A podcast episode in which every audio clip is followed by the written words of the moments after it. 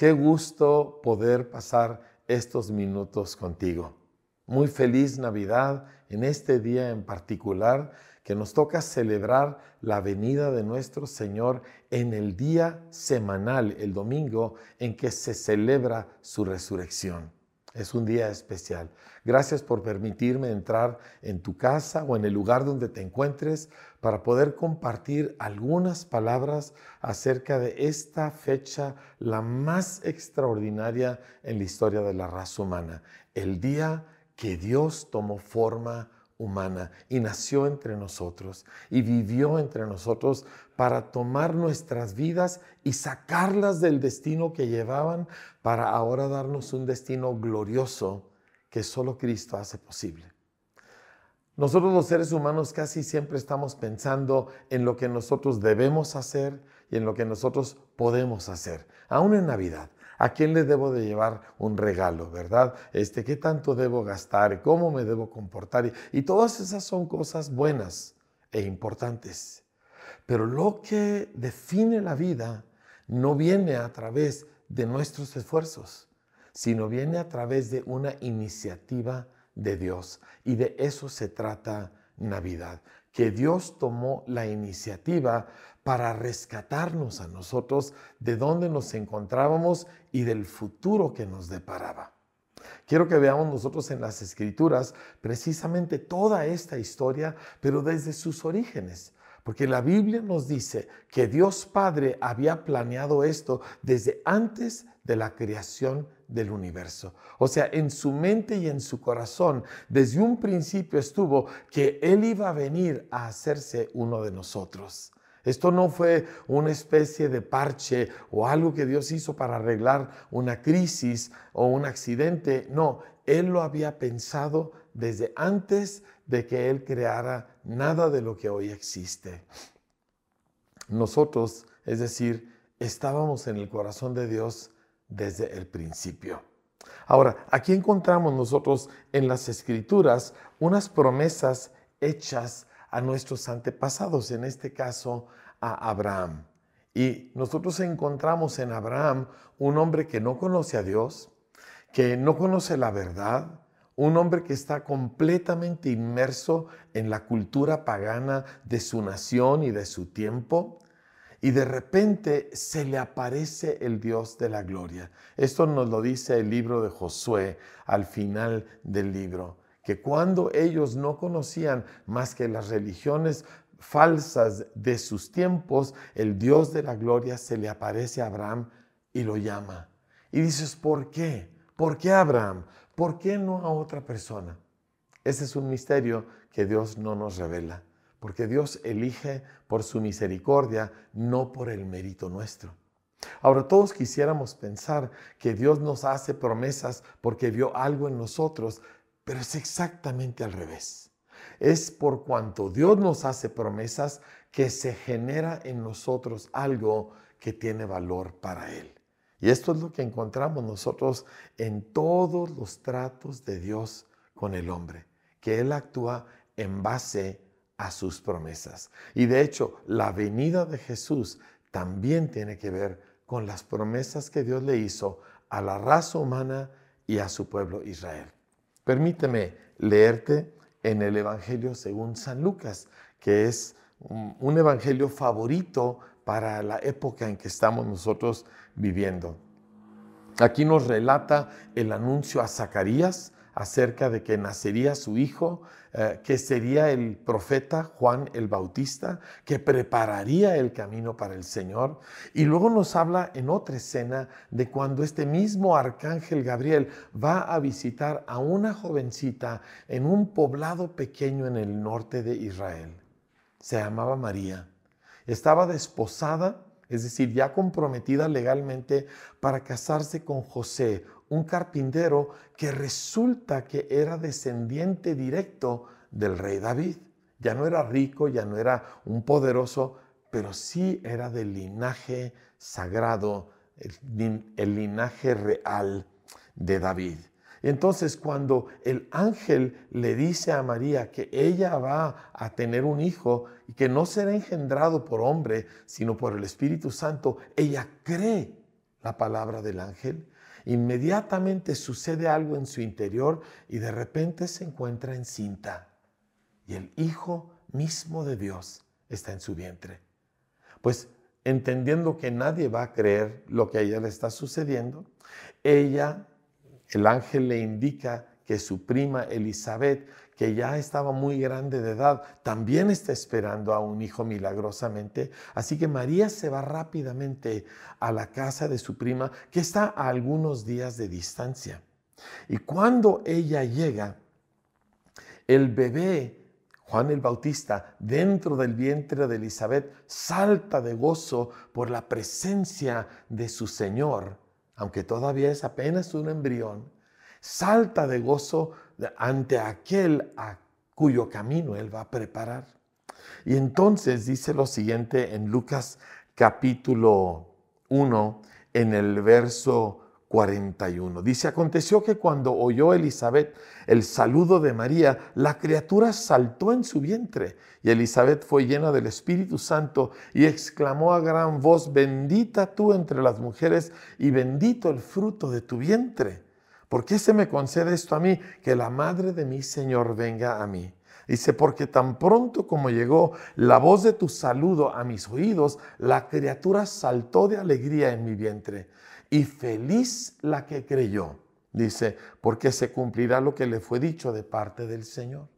Ahora escucha lo que sigue. María, probablemente de una edad de unos 14 a 15 años, empieza a profetizar y dice, engrandece mi alma al Señor y mi espíritu se regocija en Dios mi Salvador, porque ha mirado la bajeza de su sierva, pues he aquí desde ahora me dirán bienaventuradas las generaciones. Dice, porque me ha hecho grandes cosas el poderoso, santo es su nombre y su misericordia de generación en generación. Y aquí María se conecta con la naturaleza del Dios que no hace algo en respuesta a la petición humana, sino lo hace por su propia misericordia. Y dice así, en el versículo 53 dice, a los hambrientos colmó de bienes y a los ricos envió vacíos, socorrió a Israel su siervo, acordándose de la misericordia de la cual habló a nuestros padres para con Abraham y su descendencia para siempre. Dios había hablado a los antepasados del pueblo de Israel, a Abraham, y le había hecho promesas que Abraham nunca pidió. Ahora, Abraham era un hombre rico, pero su esposa era estéril y no tenía hijos. Y para él eso era una sentencia peor que la muerte. Porque cuando un hombre muere pero sus hijos siguen llevando su legado, entonces de alguna manera su vida continúa. Pero cuando un hombre moría sin hijos, estaba más muerto que un muerto. Y este era el caso de Abraham, sin hijos. Y pasaban los años y no había hijos. Y Dios le hace la promesa de una descendencia.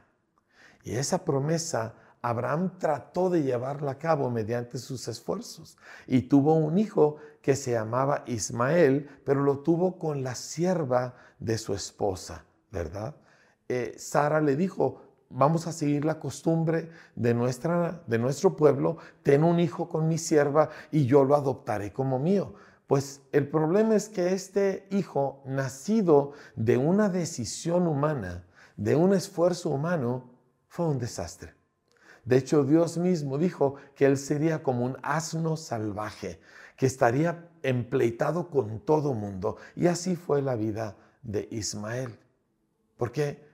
Porque lo que el esfuerzo humano produce, aun cuando sea bien intencionado, no puede dar la vida no puede producir la vida de Dios. Porque el problema de Abraham, al igual que todos nosotros, no es que éramos malos, es que estábamos muertos.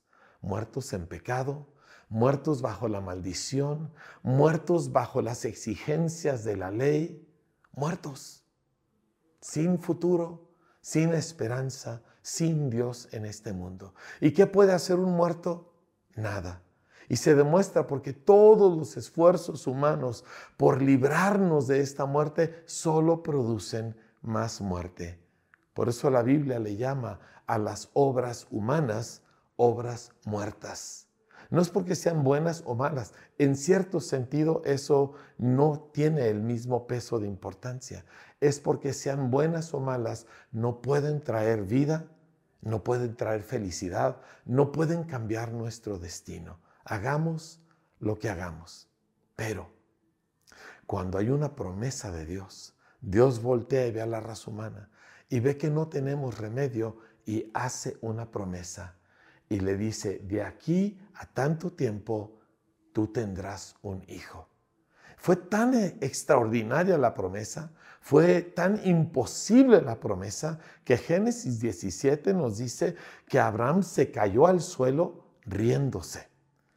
Y Dios, que tiene buen sentido de humor, le dijo, para que se te quite, le vas a poner por nombre risa, que eso es lo que significa Isaac. Después, cuando Sara se da cuenta de la promesa, ella también se suelta riendo, porque era imposible. Pero Dios se especializa en promesas imposibles. Y tomar un muerto y volverlo a la vida es imposible para todos, menos para el Señor. Así que Dios le promete a Abraham, vas a tener un descendiente. Esto se cumple en la persona de Isaac, pero la promesa era para mucho más adelante era para aquel que sería el descendiente, la simiente de Abraham, que sería Jesús, que descendía de David, que también descendía de Abraham. Así que María está haciendo alusión a esta promesa.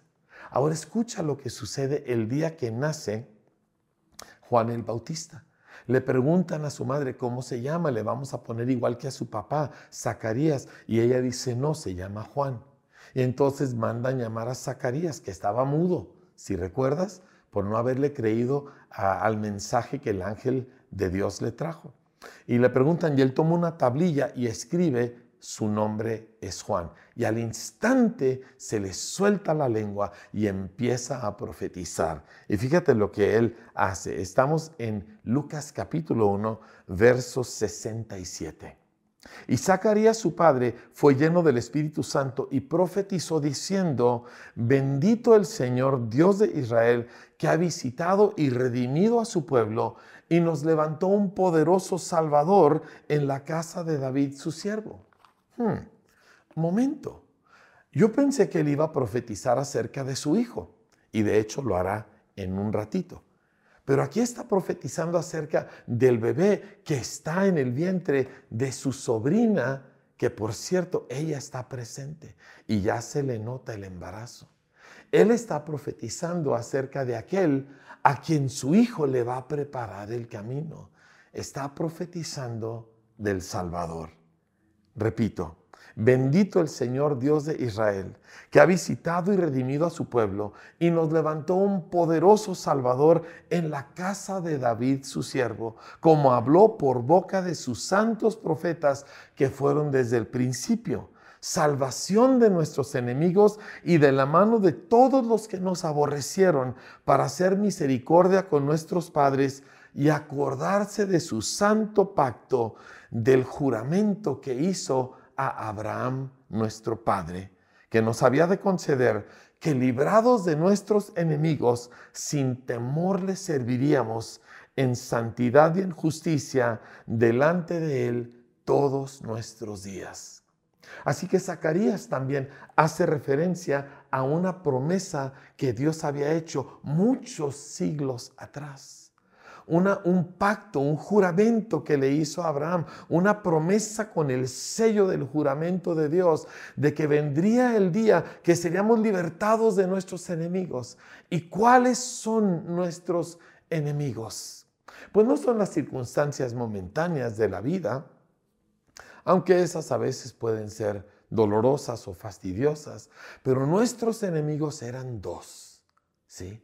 Uno, el pecado. Y todos hemos pecado. Y el problema es que la Biblia dice que la paga del pecado es muerte y ese es el segundo enemigo. De hecho, es el último y supremo enemigo a ser vencido, la muerte. Y por cuanto todos pecamos, todos estábamos muertos. Hiciéramos lo que hiciéramos, no podíamos producir vida, no podemos alcanzar la vida y por lo tanto no podíamos ser aceptables a Dios. Y estábamos condenados a una eternidad de tinieblas, separados de la presencia de Dios en esta vida y en la eternidad. ¿Por qué? El pecado y la muerte se habían adueñado de nosotros. Jesús dijo, el que hace pecado se convierte en esclavo del pecado y no se puede librar. Hacemos resoluciones de año nuevo, no duran. Hacemos promesas a nosotros, a otros, a Dios, tampoco funcionan.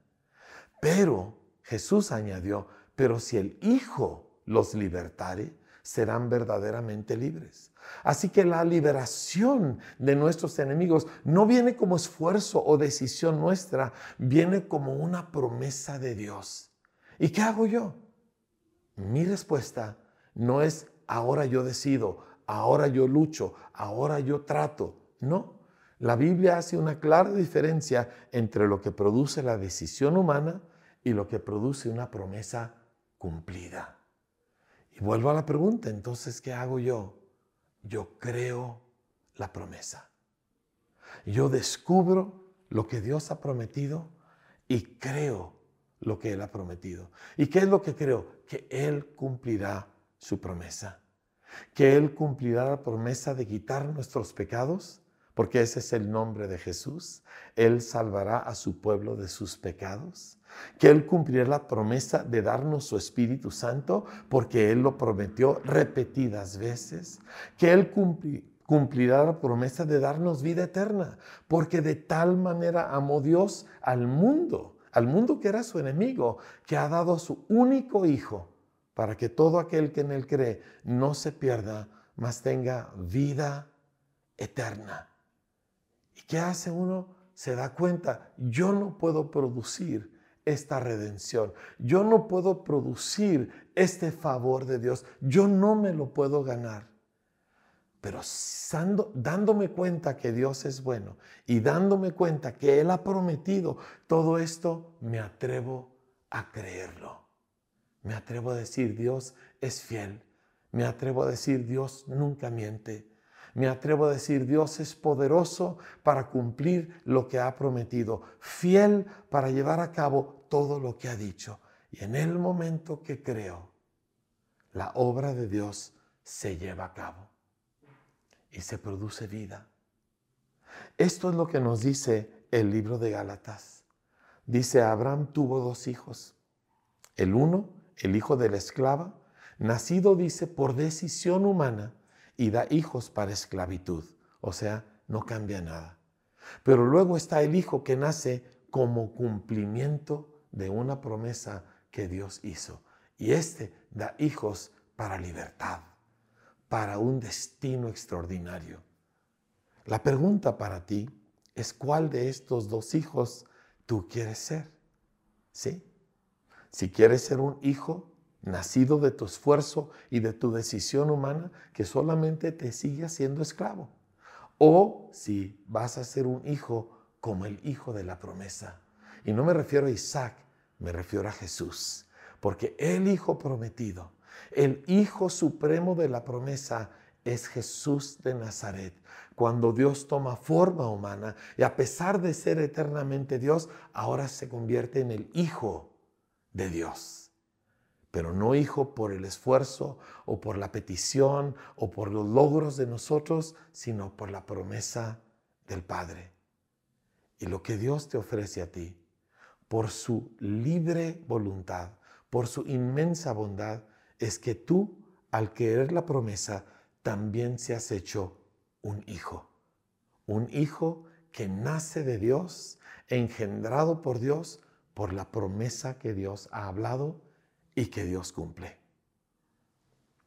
Tan sencillo, tan accesible.